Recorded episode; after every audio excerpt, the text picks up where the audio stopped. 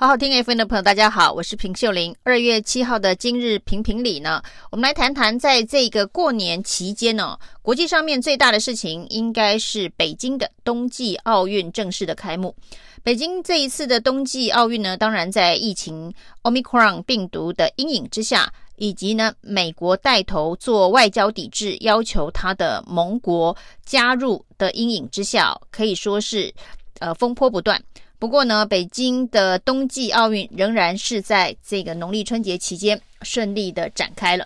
而几个政治话题呢，跟这一个冬奥相关的，除了呃美国带头的外交抵制，让一些西方国家没有参加开幕式之外呢，对于台湾来讲哦，在这一个代表团的部分呢，我们的没有官方代表团参加哦，但是呢，国民党的前主席洪秀柱。见了中国大陆的政协主席汪洋，那两人在会谈当中呢，特别提到反独促统、民主协商的相关的概念呢。那这样子的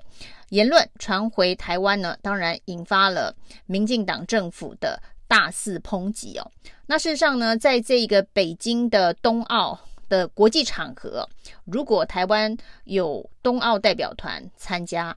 能够在北京宣扬中华民国主权，喊喊中华民国的话，如果有这样子的一个机会或是声量，能够让国际社会听到，难道不是民进党政府该主动积极去争取的吗？那不过呢，显然民党政府呢，并不打算在这样子的一个有国际呃发生机会的场合去展现台湾的主权，中华民国的主权。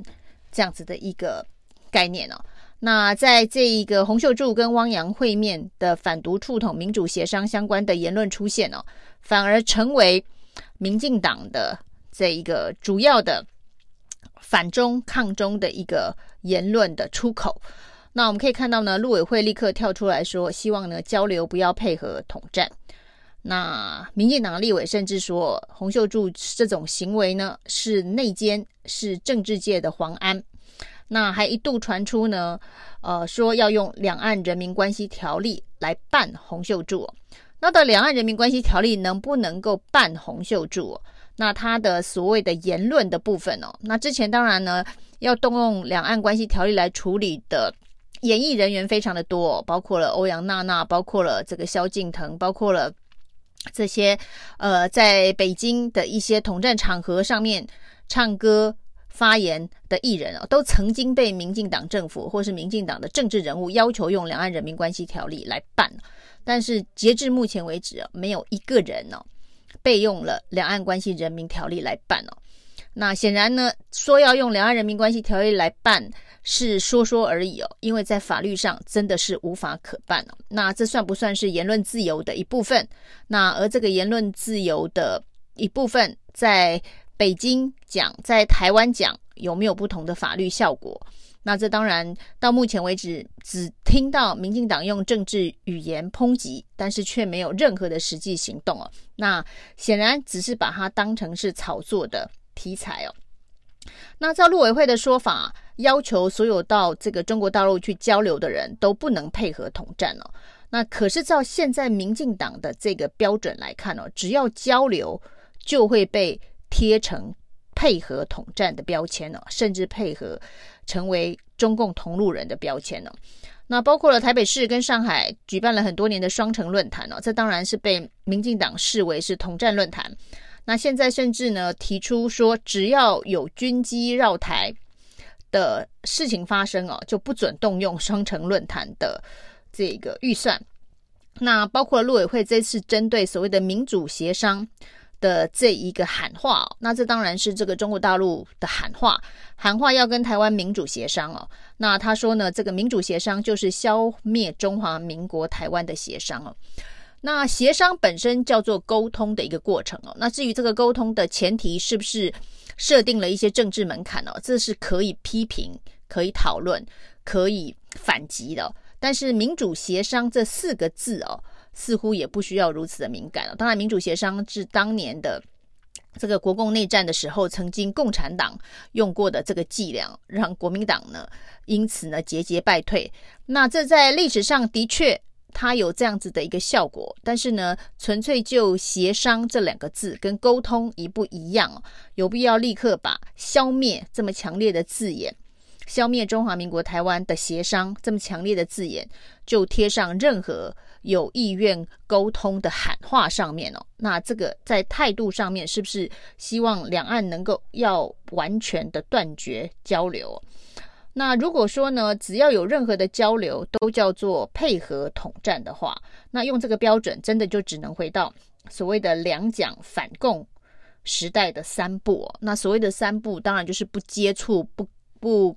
通信、不通航哦。那深的两岸现在是得回到两蒋时代反共的三不吗？难道这是蔡英文在推崇蒋经国的时候，推崇蒋经国反共爱台的时候？所定下希望回到的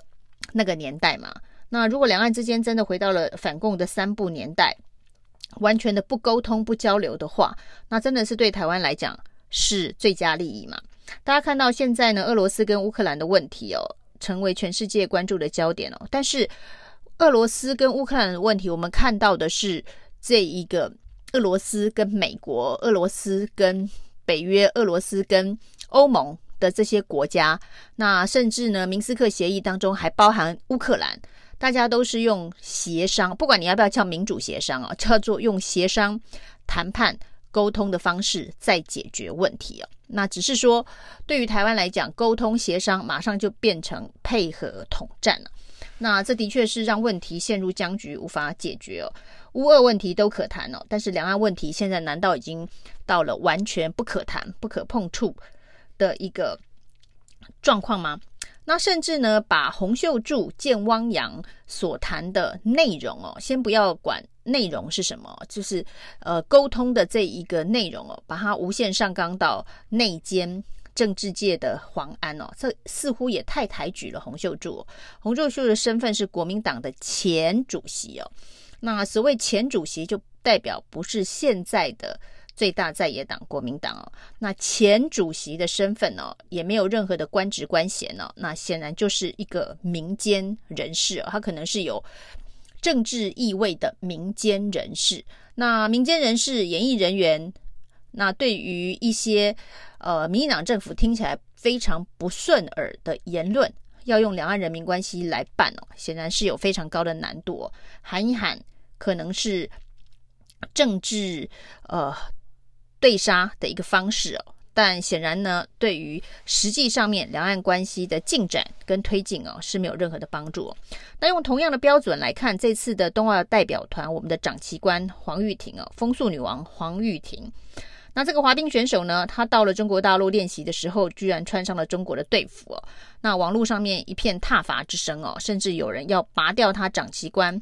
的这个职务，那甚至有人要追讨。他这个国手培训的相关的经费哦，那很严厉的话都已经说出来了，但是呢，我们的教育部长潘文忠哦，转达给他的居然是说总统关心他们在体育竞技场上面的表现哦，给他们加油。那黄玉婷国家代表队的长旗官穿了中国队服啊，这件事情的象征意义哦，跟一个前国民党主席现任的这个。国家代表队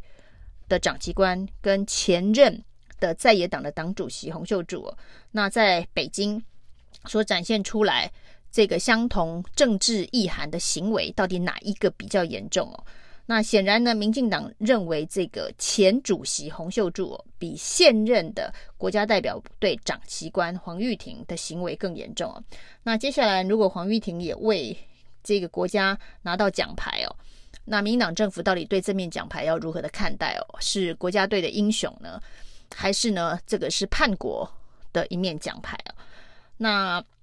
洪秀柱的身份跟黄玉婷的身份，民进党政府的不同的态度跟处理哦，那的确会让很多的国人感到非常的疑惑，标准到底是什么？我们现在到底要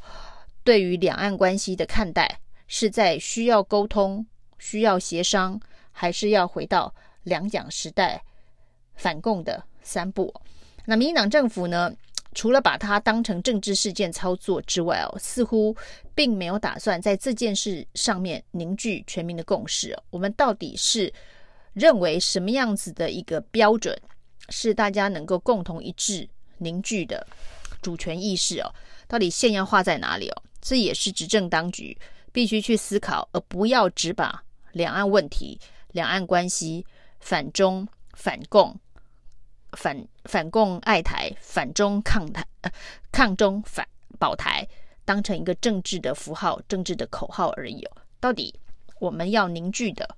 共识是什么？以上是今天的评评理，谢谢收听。